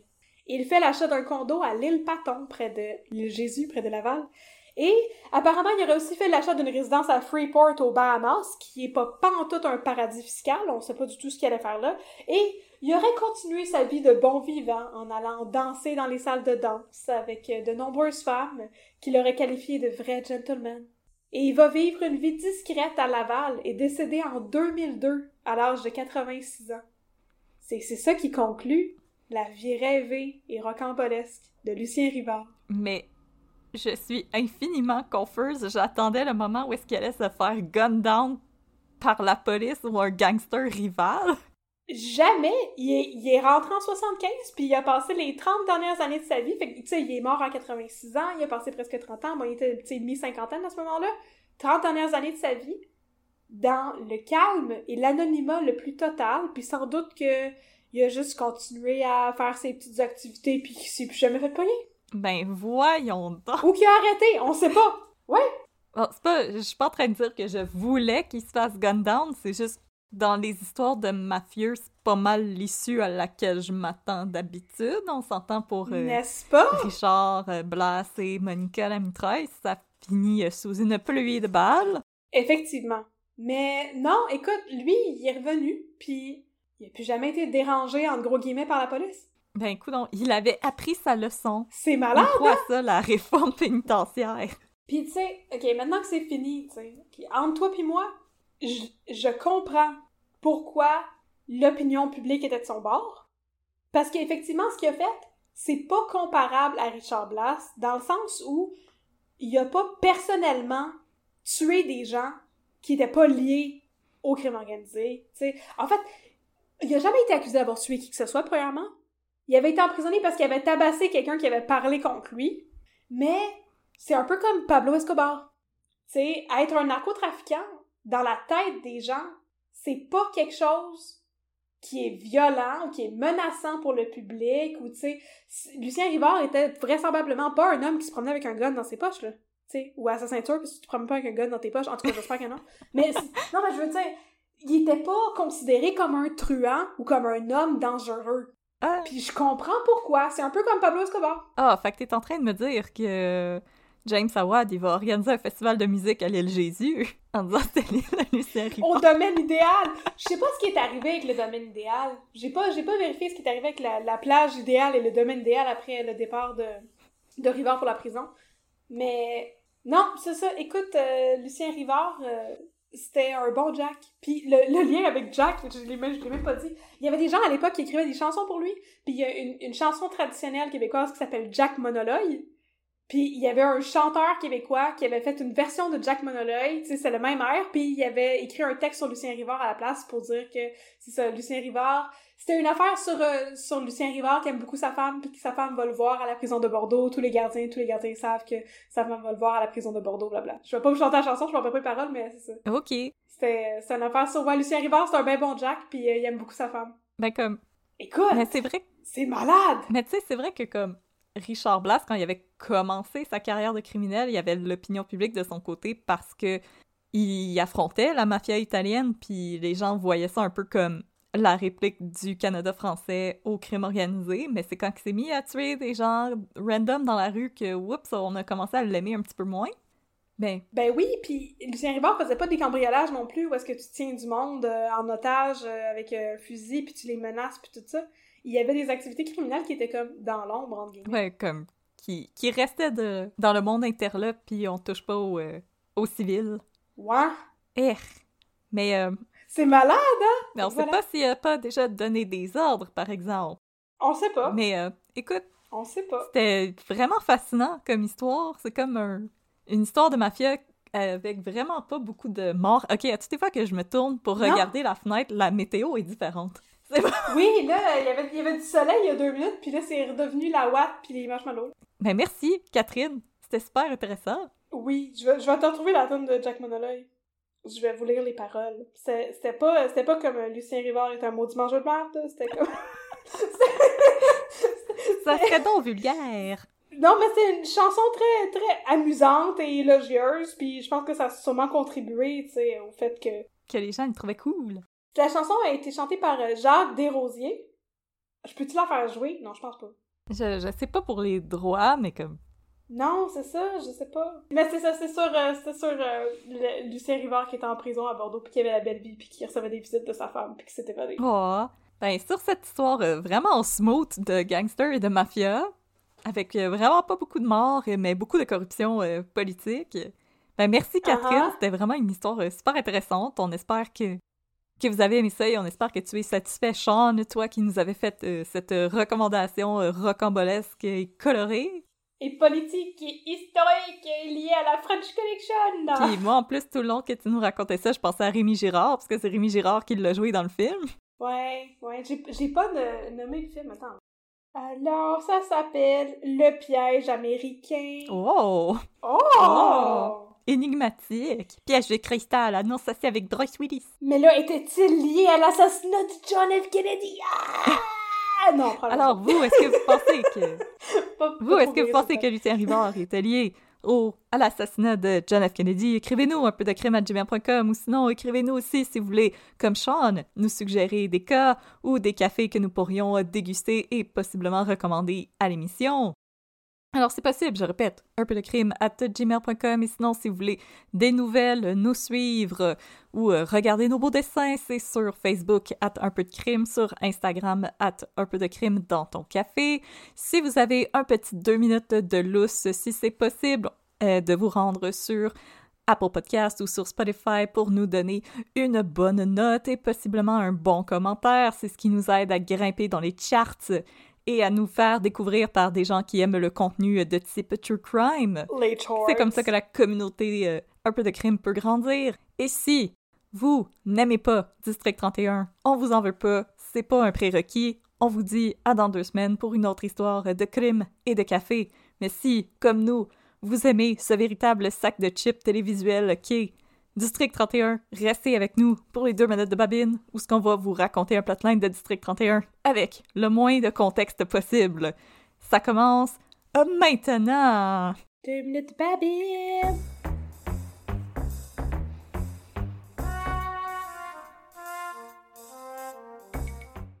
Alright, fait que là, que là, partner, là, j'ai une histoire T'es qui, toi? de tueur à gage, puis de collier de pur noisettier pour toi.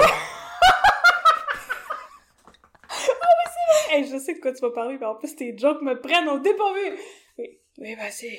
Qu'est-ce qui se passe? Fait que c'est l'histoire de Marcel Leboeuf. Oh, C'est pas Marcel Leboeuf, mais il est joué par Marcel Leboeuf. Je me rappelle pas du nom de son personnage. Fait que c'est Marcel Oui. Leboeuf qui est en train de manger ses deux œufs bacon dans un restaurant du type La Belle Province. Et là, il se fait accoster par un monsieur habillé assez chic, ce genre de monsieur qui travaille dans la finance. Puis là, le monsieur, il s'assit. Puis il dit Hey, j'ai entendu dire que tu tuais du monde. Là, Marcel Leboeuf fait comme Peux-tu bien pas parler de ça en public Qu'est-ce que tu fais là? Sac-moi patience. on est à la belle province. Voyons donc, tu sais pas vivre. Puis là, le monsieur, il est comme, ah, j'aurais un contrat pour toi. Puis Marcel Leboeuf, il dit, non, moi, je travaille plus là-dedans. Sac-moi patience. Laisse-moi manger mes bines en paix. Puis là, le monsieur, il dit, en tout cas, si tu veux faire de l'argent, rappelle-moi. Mais Marcel Leboeuf, au lieu de le rappeler, il va se rendre au 31 pour jaser avec Poupou le Magnifique. Parce que La Poupou, meilleure décision. parce que Poupou, il avait déjà arrêté Marcel Leboeuf, puis il avait pas acheté de collier en pur, en pur euh, noisettier. Mais pourquoi? C'est quoi son petit problème? Parce qu'il en voulait pas, ça allait pas bien avec ses cheveux. Ah ben là, calvasse. Fait que là, Marcel Leboeuf, il dit à Poupou, hey, tu sais, tu t'en rappelles, c'est- c'est toi qui m'as arrêté, puis je l'ai servi mon temps dedans, puis j'ai appris ma leçon, puis moi, à cette heure, j'essaye de réintégrer la société. Maintenant, je travaille comme artiste en fer forgé, puis j'aime ça le fer forgé, c'est le fun. Check ça, check ça. Je fais des belles affaires en fer forgé, là. Moi, je veux plus être dans le milieu interlope. Fait que je viens te voir parce que moi, euh, je veux savoir c'est qui qui pédale mon nom d'ailleurs. Puis là, Poupou, il est comme, ah, j'aime ça, t'es venu me voir, ça prouve que la réforme, euh, ça fonctionne. Fait que let's go. On va faire un deal. Si tu m'aides, je t'aide. Une personne, pour pousser une personne. ça prouve pas que la réforme, ça fonctionne. Ah, laisse le Poupou, c'est Ah, c'est le himbo de District 31, là. oui, oui. Fait que là, Poupou et Marcel Leboeuf vont travailler en équipe pour coincer ce monsieur. Alors, Marcel Leboeuf, il va porter des body packs. Puis il va rencontrer le monsieur, puis le monsieur, il dit « Je veux que tu tues ma femme. » Puis là, tout le monde est comme « Oh non, ça, ça n'a pas d'allure. Oh. Fait que là, Marcel Leboeuf, il fait semblant qu'il embarque dans son plot, qu'il va tuer sa femme, tu sais.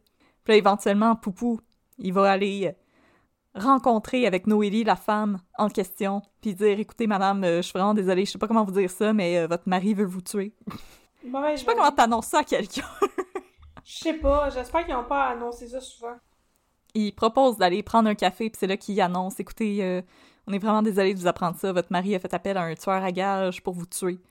Fait qu'on va vous mettre sous protection policière. Puis là, la madame, elle pleure. Puis elle dit Ben voyons donc, ça n'a pas de bon sens. Je sais que notre couple est pas parfait, mais on faisait des efforts. On s'en allait en vacances à la fin du mois. On en parlait même hier de nos plans. Là. Il me disait de pas oublier son costume de bain. Fait que là, Poupou, il dit Écoutez, je suis vraiment désolée, madame. Comme je vous dis, on va vous mettre protection policière. Fait que là, la madame, elle, elle reste un moment avec Noélie. Et là, Stéphane retourne auprès de Marcel Leboeuf qui a demandé au monsieur de lui fournir une photo de sa femme. Sais, il faut rien échanger euh, via les internets, sinon la police va tout trouver. Fait que le monsieur, il remet une enveloppe qui contient l'argent et une enveloppe qui contient la photo de la femme en question. Et là, Poupou est avec Patrick, puis il a l'enveloppe dans ses mains. Là, Marcel Leboeuf, il dit « Ok, fait que nous autres, c'est fini. Euh, moi, je vais retourner faire mes portes en fer forgées. Puis là, Poupou, il dit à Patrick, oh, regarde ça, la réforme en prison, ça marche, j'y crois. Puis Patrick, il le regarde avec une face de c'est une personne, Poupou, reviens-en. Je suis d'accord, Patrick. Fait que là, Marcel Leboeuf peut s'en aller libre, il a clearé sa conscience. Et là, Poupou prend l'enveloppe, il regarde Patrick, puis il fait bon, ben tu sais, on sait c'est qui qui est dans l'enveloppe, tu sais. Puis là, il ouvre l'enveloppe, puis dans l'enveloppe, il y a pas une photo de la femme du monsieur. Ben là, c'est qui qui voulait faire tuer d'abord? Ah, ça, je vous dis pas. Ah, c'est un ah, c'est pour une autre fois? C'est un cliffhanger! Cliffhanger! Dans le fond, dans l'enveloppe, il y avait l'œuf! Non, Il y a une photo de l'œuf cotroni. non, l'œuf ou la poule, l'œuf Ah! cotroni ou la Ah, poule. excusez, l'œuf cotroni, il y a rien à voir. Dans l'enveloppe, il y avait une photo de Alors Babine. voilà. Mais non, ce n'était pas la femme de, du monsieur. Et les femmes, elles se ressemblent même pas. Non, il y, aurait- il y avait pas de confusion possible. Mais là, je vous dis pas c'est qui. Ceux qui ont regardé District 31, ils font comme Ah! Oh, Cette plotline-là. On s'en rappelle, on s'en rappelle. Non, on s'en rappelle pas, j'ai hâte, tu me le racontes. Prochaine fois. Alors voilà, partner, je te laisse, bon. je te laisse avec ça. Je te laisse sur un cliffhanger. Cliffhanger. Comme qu'on appelle ça dans les séries américaines, un cliffhanger. Ouais, on va faire ça. Puis là, on va retourner fret. café. Ouais. Alright. 14, mon chum. 10-4, Yeah. partner. Yeah.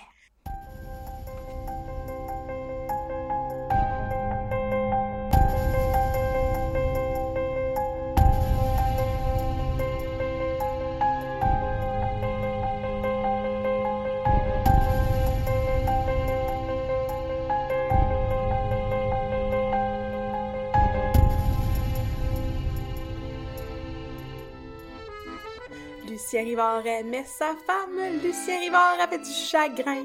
Il la voyait juste le dimanche et les gardiens n'en savaient rien. Tous les barreaux de la prison de Bordeaux, tous les barreaux s'en rappellent. La femme de Rivard était fidèle et les gardiens faisaient de l'argent